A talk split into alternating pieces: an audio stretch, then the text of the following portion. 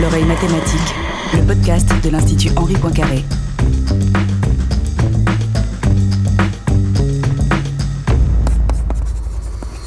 Bonjour à toutes, bonjour à tous, bienvenue à l'oreille mathématique.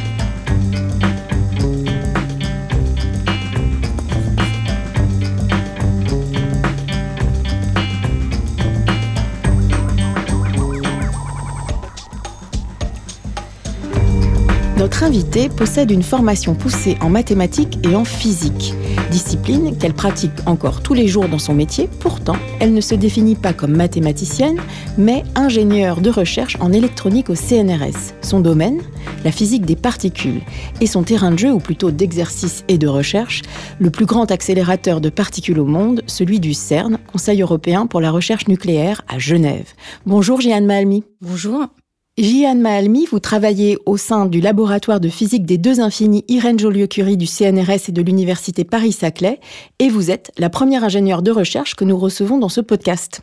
Pouvez-vous nous expliquer en quoi consiste le métier d'ingénieur de recherche et en quoi il se distingue de celui de chercheur en mathématiques ou en physique? Alors, moi je suis ingénieur de recherche en électronique. Donc euh, je réalise des systèmes électroniques et des logiciels pour le contrôle et la lecture des données des détecteurs pour la physique des particules. Donc mon travail est différent bien évidemment de celui des physiciens et des chercheurs qui eux doivent imaginer la physique ou les, théories qu'ils veulent corroborer et puis ils doivent inventer des instruments et nous, ingénieurs, nous devons les aider à construire ces instruments. Et ces instruments ont besoin bien évidemment d'électronique pour pouvoir numériser les signaux issus de ces détecteurs et les amener jusqu'aux physiciens.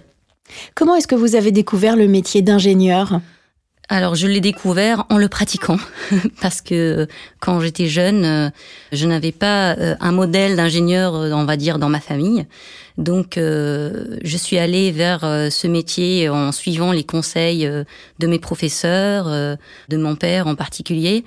Et c'est en arrivant en fait au CNRS que j'ai découvert ce métier d'ingénieur, on va dire, de recherche qui m'a permis de m'épanouir et, euh, et qui me passionne depuis. Et donc, euh, c'est une fois que je l'ai découvert que j'ai compris que j'avais trouvé ma voie. Mais vous saviez quand même depuis un moment que vous aviez envie de vous diriger vers une carrière plutôt scientifique, j'imagine. Oui, alors euh, tout à fait. Moi, depuis toute petite, alors on va dire, ma passion, c'était les mathématiques. Et donc, c'était ma matière préférée. ma mère était professeure de mathématiques, donc elle m'a un peu donné cet amour des mathématiques mais je ne savais pas vers où aller. Donc en suivant, euh, j'aurais bien voulu être professeur de mathématiques, donc c'était aussi un de mes de mes rêves euh, quand j'étais j'étais plus jeune. Mais après j'ai euh, j'ai suivi donc les conseils d'orientation et donc j'ai fait une classe préparatoire qui après amène à des concours dans des écoles d'ingénieurs. Alors lors de ma première année d'école d'ingénieur, j'ai essayé de continuer un peu les mathématiques en m'inscrivant en licence en licence de mathématiques que j'ai suivi à distance. Mais c'était assez difficile de suivre les deux en parallèle. Donc j'ai fini par arrêter. Et puis après, euh, j'ai vraiment commencé un métier d'ingénieur. Et puis, euh, puis voilà. On peut dire quand même un peu, plus en détail, vous avez intégré une très grande école euh, d'ingénieurs qui est Supélec. Et puis avant ça, euh, est-ce que vous voulez nous dire un mot de où vous avez grandi? Quel a été euh, votre parcours scolaire que je crois vous avez effectué dans plusieurs pays? Oui, alors donc moi, d'abord je suis d'origine marocaine, donc j'ai étudié jusqu'à mes 15 ans au Maroc, donc jusqu'au jusqu'au lycée, la première année de lycée. Euh, et après, euh, j'ai dû aller en Italie avec mes parents. Euh, donc où j'ai effectué donc ma première et terminale dans le lycée français Chateaubriand à Rome. Et après, je suis arrivée à Paris pour ma classe préparatoire au lycée Saint-Louis. Et donc, je, je, garde tout de tout cela des très bons souvenirs, hein, moi, même même de ma classe préparatoire. Malgré euh, les difficultés, les, les, le travail acharné qu'il faut, parce qu'il faut vraiment euh, beaucoup travailler. Mais euh, j'ai rencontré des personnes, on, se fait des amis et puis on, est, on essaye de s'aider aussi euh, dans ces moments difficiles. Et puis après, j'ai intégré Supelec. Euh, alors j'ai travaillé un petit peu en Italie, voilà. Donc c'était pour des raisons personnelles que j'y suis allée. Euh, j'ai travaillé pendant six mois dans une société euh, où j'ai fait un petit peu d'informatique.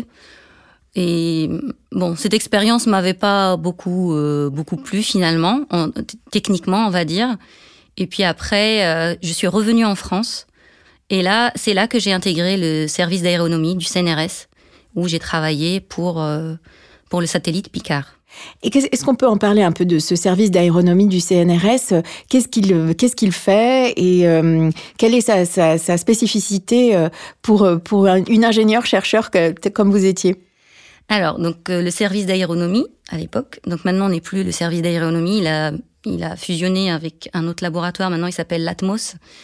Donc il travaille euh, donc sur euh, la conception de, de satellites en collaboration avec le CNES notamment, donc pour différents types de, mesures. Là, en l'occurrence, moi, c'était pour l'observation du Soleil.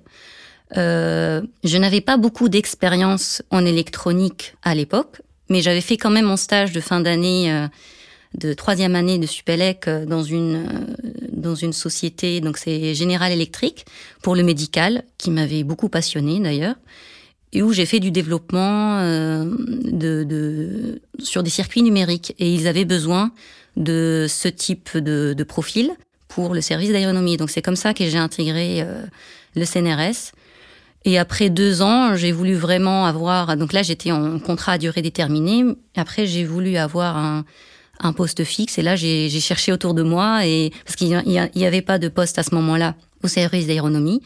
Et là, j'ai intégré le LAL, donc le laboratoire de l'accélérateur linéaire, qui depuis est devenu euh, IJC Lab depuis 2020 en fusionnant avec quatre autres laboratoires.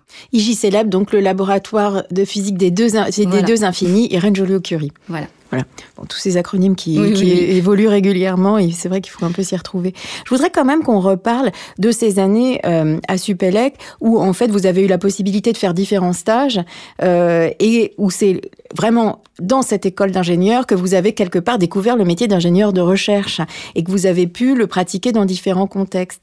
Euh, quand on s'est, quand on a fait connaissance en préparant cette émission, vous m'avez dit que c'est à ce moment-là aussi où vous avez réalisé à quel point c'était important pour vous euh, de travailler sur des projets qui faisaient sens, dont vous, dont vous aviez une idée de, l'objectif et avec lequel vous étiez en accord, quoi. Oui, tout à fait.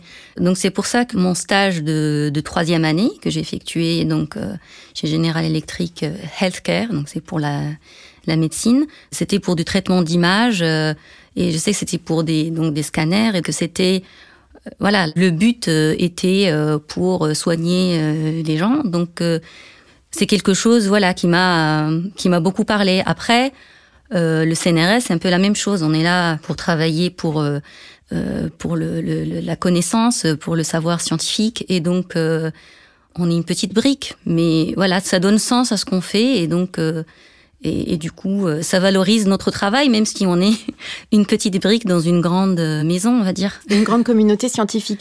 Mais c'est vrai que c'était le sens de ma question. Est-ce que finalement, quand on est ingénieur de recherche, on n'est pas, on travaille pas un petit peu plus près des applications concrètes euh, par rapport aux peut-être aux chercheurs théoriques qui ont une vision un peu plus macro, comme on dit. Quoi? Oui.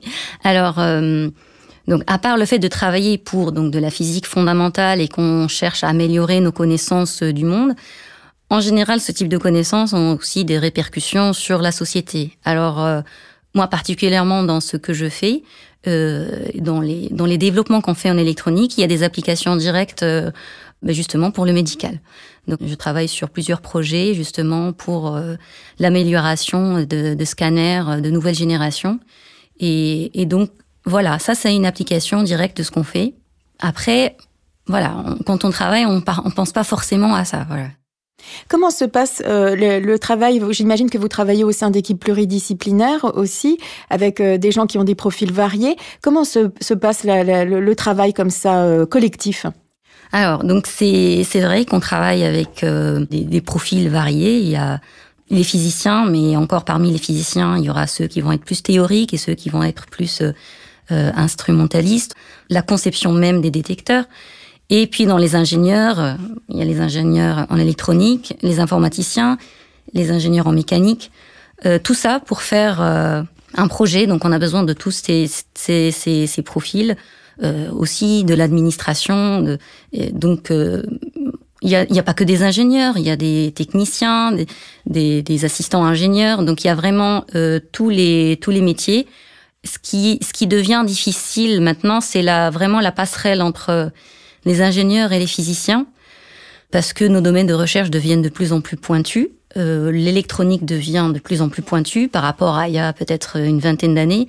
Et donc, euh, euh, il faut faire, voilà, les, les physiciens doivent faire beaucoup d'efforts pour arriver jusqu'à l'électronique et comprendre ce qu'on fait.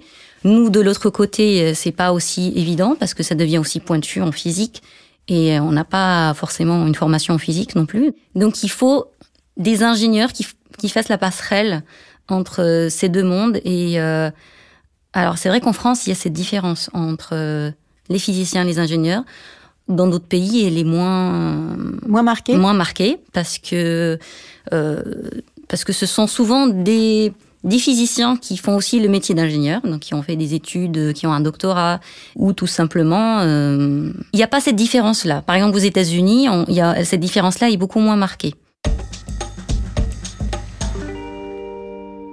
Aujourd'hui, Jian Mahalmi, euh, votre domaine de prédilection, c'est donc la physique des particules et plus particulièrement les détecteurs de particules. C'est justement à ce sujet qu'a choisi de s'intéresser euh, Adrien Rossi pour sa chronique Médiation scientifique. Bonjour Adrien. Bonjour Hélène, bonjour Jian. Bonjour. Je ne voyage jamais sans ma carte. Cette petite phrase, c'est celle qui est affichée à côté de votre portrait, Jian Mahalmi, dans l'exposition La science taille XXL, créée par le CNRS et l'association Femmes et Sciences pour célébrer le rôle des femmes scientifiques dans la recherche autour de 48 portraits, dont le vôtre. Je ne voyage jamais sans ma carte, cela fait référence aux cartes électroniques, qui sont les outils que vous développez pour des détecteurs de particules. Jeanne Mahalmi, je vais vous proposer dans quelques minutes de détailler en quoi ces cartes électroniques sont essentielles pour les détecteurs de particules, et notamment quel est votre rôle dans le développement de ces outils. D'abord, je propose à nos auditrices et auditeurs de revenir sur le contexte de vos recherches, c'est-à-dire les détecteurs de particules. Déjà, de quelles particules parle-t-on lorsque l'on mentionne les détecteurs de particules? Alors nous sommes dans le domaine de l'infiniment petit, et il s'agit des particules élémentaires, c'est-à-dire les particules qui ne peuvent pas, ou plutôt pas encore, avec notre niveau de connaissance actuel, être divisées en des particules plus petites. Un atome, par exemple, n'est pas une particule élémentaire, car on sait depuis le début du XXe siècle qu'il est composé d'autres particules, parmi lesquelles protons, neutrons ou électrons. Si l'électron est bien, jusqu'à preuve du contraire, une particule élémentaire, ce n'est pas non plus le cas des protons et des neutrons, eux-mêmes constitués d'éléments plus petits, les quarks. Seconde question, pourquoi avons-nous besoin de détecteurs pour observer ces particules? C'est à cause de leur taille. Par exemple, les particules à l'intérieur du noyau d'un atome ont une taille de l'ordre d'un femtomètre, c'est-à-dire un millionième, deux milliardième de mètre. Alors pour se rendre compte de ce que cela représente, voici une petite analogie. La taille d'une particule d'un femtomètre par rapport à un mètre, c'est comme la largeur d'un cheveu par rapport à la distance entre la Terre et le Soleil. À cette taille-là, évidemment, impossible de faire une observation directe. On ne repère donc les particules élémentaires que grâce aux interactions qu'elles ont avec leur environnement et c'est là qu'interviennent les détecteurs. C'est le même principe que les traces des animaux dans la neige. De la même manière qu'on peut trouver de quel animal on suit la piste en étudiant ses empreintes, leur taille, leur forme, leur espacement, les physiciennes et les physiciens identifient les particules élémentaires à partir des traces qu'elles laissent sur leur passage. Et les détecteurs permettent justement de révéler ces traces. Au sein d'un détecteur de particules, on retrouve en réalité plusieurs types de détecteurs, chacun relié à l'observation d'une grandeur physique. Pour donner quelques exemples, les trajectographes, comme leur nom l'indique, révèlent la trajectoire des particules. Ils enregistrent de très faibles signaux électriques que des particules électriquement chargées produisent en se déplaçant. Mais pour cette raison, ils ne peuvent repérer que des particules qui sont chargées électriquement. Un autre type de détecteur, les calorimètres, enregistrent quant à eux l'énergie des particules. Ils sont conçus pour arrêter complètement les particules en les forçant à dépenser toute leur énergie pour traverser le détecteur, jusqu'à s'arrêter avant d'avoir pu le traverser complètement, ce qui révèle ainsi l'énergie totale dépensée par la particule, donc son énergie initiale. Alors ces deux types de détecteurs ne suffisent pas à identifier toutes les particules élémentaires, ils doivent donc être complétés par d'autres matériels qui permettent d'identifier d'autres types de particules, et notamment celles qui interagissent peu avec la matière. Jeanne Mahalmi, votre travail, en tant qu'ingénieur de recherche en électronique, est de développer des cartes électroniques et des logiciels qui sont utiles aux détecteurs de particules. En quoi est-ce que votre travail consiste et pourquoi est-ce qu'il est essentiel pour le fonctionnement des détecteurs? Alors, donc, comme vous l'avez bien dit, les détecteurs de particules sont là pour détecter le passage des, particules qui vont y laisser des traces. Euh, ces traces doivent être transformées en un signal électrique d'une façon ou d'une autre. Voilà. Donc, sinon, on peut pas les après les, lire ces signaux. Donc, euh, ces signaux électriques doivent être lus par justement des systèmes électroniques qui vont donc euh, numériser ces signaux et euh, les capturer et après les transmettre euh, vers les fermes de PC ou les ordinateurs pour être traités ensuite par les physiciens qui vont après les assembler, construire des événements et, et, euh, et comprendre ainsi ce qui s'est passé à l'intérieur des, des, détecteurs. Donc, si on enlève l'électronique, ben voilà, il y a les détecteurs et puis les signaux. il faut bien qu'ils arrivent jusqu'au jusqu'aux physiciens. Euh, donc, c'est ce travail-là peut être complexe quand il s'agit de de détecteurs euh, qui sont des fois immenses. Euh, ça dépend. Les, toutes les expériences ne sont pas comme ça. Hein. Il y a, on, travaille sur différents types de tailles de, de, de détecteurs. Euh, un petit détecteur peut aussi être un, euh, complexe dans, le, dans la, la fonctionnalité qu'il faut en tirer. Donc s'il faut faire des mesures, on va dire, d'une très grande précision qui n'ont jamais été réalisées, il peut y avoir euh, on va dire des challenges aussi au niveau de, petits détecteurs. Donc euh, nous on est là pour travailler avec les physiciens euh, pour les aider à, comprendre déjà si ce qu'ils veulent est réalisable et de trouver des fois des compromis entre bah, entre l'électronique, le nombre de voies d'acquisition, la quantité de données voilà, donc on, on, travaille vraiment main dans la main pour pouvoir réaliser des systèmes, les systèmes qui peuvent être complexes. Quand il y a des détecteurs, comme je vous ai dit, qui sont euh, qui sont immenses et donc en fait ils sont faits de sous-détecteurs. Donc il y, a, il y a une grande communauté scientifique qui va travailler sur ce genre de de, de, de détecteurs et donc euh, vous imaginez que pour avoir pouvoir reconstruire un événement, il faut mettre tout tout ce que euh, euh, fournissent ces sous-détecteurs ensemble. Il faut qu'ils soient synchronisés parfaitement euh, pour pouvoir reconstituer un événement unique. Donc voilà, c'est en ça que consiste le travail des ingénieurs. Quel est le, le principal défi technologique qui, justement, à propos de la partie électronique des, des, de ces détecteurs, qu'est-ce qui est le, le principal challenge à résoudre ou la principale limite technologique? Alors, il peut y avoir plusieurs limites. Déjà, la, la, on, fait des détecteurs où on veut de plus en plus de pixelisation, on va dire, c'est-à-dire on veut avoir détecté des choses de plus en plus euh, précisément dans l'espace, et donc euh, ça, ça, ça augmente le nombre de voies d'acquisition. Euh, donc, donc, donc, ça donne un, un, challenge, on va dire, au niveau de la miniaturisation des circuits. après, on veut, on veut connaître donc euh, quand on augmente la luminosité, on va avoir de plus en plus d'événements qui vont se chevaucher et donc pour pouvoir euh, les différencier, ben, il faut avoir des mesures de plus en plus précises en temps. Et, et donc euh, et là, on se dirige vers des, on veut des détecteurs qui s'approchent de plus en plus de la picoseconde. Donc, en gros, c'est le temps que met la lumière pour traverser moins d'un millimètre. Et donc et donc tout ça, ce sont des, des, des, euh, des défis euh, pour euh, donc arriver à ce genre de performance. Et il y a aussi un autre grand défi, c'est la quantité de données qui devient énorme à traiter, à, à sortir, à, et dans un espace qui reste toujours fini et euh, avec euh, avec la consommation qui va avec. et donc voilà, ça c'est le genre de défi qu'on qu'on a tous les jours. Est-ce que justement, vous parliez de la, la consommation euh, énergétique de ouais. ces instruments? Est-ce que c'est un, un, défi qui euh, commence à être euh, pris aussi en, en, main par les laboratoires qui travaillent dans ce domaine, de réussir à réduire la consommation énergétique des, des détecteurs ou, ou, ou, pas encore? Alors, je vais, moi, je vais parler du côté électronique. Donc, euh, on essaie toujours de limiter la consommation. Et dans ce cas-là, ça veut dire qu'il faut vraiment limiter l'électronique au strict nécessaire. Et euh, parce qu'en fait, une consommation euh, énergétique grande veut dire euh, chaleur, et des fois, ça mm. veut dire qu'il faut refroidir, donc ça complexifie la, la, après la mécanique, et, et donc ça, ça, ça renvoie à d'autres défis. Donc, on, on, cherche toujours à minimiser la, la consommation de l'électronique. Et dans ce cas-là, il faut vraiment se concentrer de l'essentiel, sur l'essentiel. Et, et, et, ça, on peut pas le faire tout seul. Donc, on doit le faire avec les physiciens pour savoir quelles sont les quantités d'informations euh, qui sont strictement nécessaires pour leur physique.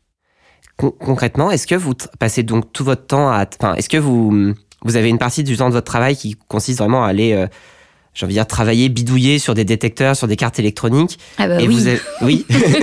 et est-ce que vous avez aussi une partie de votre travail qui est plus sur ordinateur, sur des logiciels, sur euh, de l'acquisition de données? Alors. Euh... Comment ça se passe un peu entre ces deux parties? euh, On fait tout par ordinateur. C'est-à-dire que de la conception d'une carte électronique, euh, ça se fait sur ordinateur. Le ce qu'on appelle aussi tout ce qui est euh, le routage, tout ça, c'est tout ça se fait sur ordinateur. La programmation des circuits électroniques se fait sur ordinateur. On, on réalise aussi des circuits microélectroniques dans, au CNRS et donc tout cela bien sûr euh, par ordinateur. Donc on passe beaucoup de temps sur l'ordinateur, mais après, une fois qu'on a réalisé nos circuits, quand les on va les, voilà, ils vont être amenés à être fabriqués, euh, câblés, et là, on les a en main et il faut les tester. Donc oui, on passe beaucoup de temps à, à, à, tester les cartes, à les faire marcher euh, dans notre laboratoire d'abord, avant d'aller les tester sur site. Euh, Donc quand vous dites sur site, c'est à, Genève au CERN Ça peut être à, Genève ou, ailleurs. Euh, en fait, avant de réaliser un, un, un, grand détecteur, on passe par des phases de prototypage, mais donc prototypage également de l'électronique. Donc on passe, donc euh, les physiciens, on réalise avec les physiciens des, des prototypes de détecteurs, donc c'est des morceaux de détecteurs. On va leur associer une électronique donc qui doit ressembler à celle qui doit être euh, la finale, en fait l'électronique finale, et, et, et on va aller d'abord tester ce prototype. Donc on est amené à aller faire des ce qu'on appelle des tests en faisceau. Donc on a besoin en fait de faisceaux de particules tout simplement pour tester ces morceaux de détecteurs. Et là euh, le CERN fournit euh, ce type de service. Donc euh, donc non seulement il y a des détecteurs mais aussi des services pour faire réaliser ces tests en faisceau. aussi, il y a des I en Allemagne, à Hambourg. Donc, on, on peut être amené à donc voyager pour effectuer ces tests. Et là, on est en, situation, on va dire, euh, presque réelle, voilà. Donc de prise de données. Euh, donc ça permet à la fois de valider l'électronie, mais de valider aussi la partie détecteur. Jeanne Malny, c'est vraiment passionnant. On saisit à quel point vous êtes amené à travailler à plein de niveaux différents et que finalement, euh, euh, ce métier d'ingénieur de recherche en électronique et spécialisé dans les détecteurs de particules vous amène à envisager euh, plein de défis et à les faire se croiser en permanence. Quoi. Donc, c'est, on, se projette vraiment dans, dans ce qu'est votre quotidien. Merci beaucoup de nous, nous expliquer vraiment de manière très, comment dire, imagée presque, hein, la manière dont vous travaillez. Adrien Roussil, le le mentionnait au début de sa chronique, hein, vous êtes aussi euh, ambassadrice CNRS dans le cadre du programme La science taille XXL, L, E, 2 L, E, S. Hein. Euh, en quoi consiste ce, rôle-là et en quoi il était important pour vous de, prendre une place aussi euh, dans les discussions autour de la place des femmes en science? Alors, bah, tout d'abord, moi-même, enfin moi, en tant que femme en, en sciences, en fait, c'est un projet qui a, il nous a été présenté. Enfin, on a reçu un jour un, un, un email nous disant est-ce que vous voulez vous présenter comme ambassadrice euh, au CNRS pour euh, donc euh, la science taille XXL afin de promouvoir la place des femmes en sciences. Et donc moi auparavant j'aimais bien aller par exemple dans des fois été dans un collège, parler aux jeunes qui sont en train de s'interroger pour leur orientation future. Et, et donc j'ai parlé de mon métier et donc j'ai fait ça à plusieurs reprises là au, dans mon collège de quartier et, et, j'ai trouvé que c'était important d'aller parler aux jeunes et filles en particulier très tôt euh, pour les encourager euh, à aller euh, vers la science et ne pas avoir peur d'aller vers ces métiers-là et, et, que et aussi montrer que les, les, métiers sont très divers en fait. Il n'y a pas la science, c'est pas être chercheur seulement. Donc il y a effectivement le métier d'ingénieur, mais on peut faire technicien, il y a l'administration. Dans le au CNRS, il y a énormément de métiers autour de la recherche scientifique et la place de la femme est là. Il faut juste la prendre, voilà. Et, et aussi euh, en tant qu'ingénieur en électronique, je vois bien qu'il y a très très peu de femmes. Hein, vous me le disiez, hein, y a, par exemple au sein de votre équipe, vous êtes deux femmes pour 40 hommes, c'est ça? Voilà, peut-être même plus que 40, si je compte tout le département électronique. Euh, donc déjà, quand j'étais à Supélec, nous étions moins de 20%, je pense, et ce chiffre-là n'augmente pas.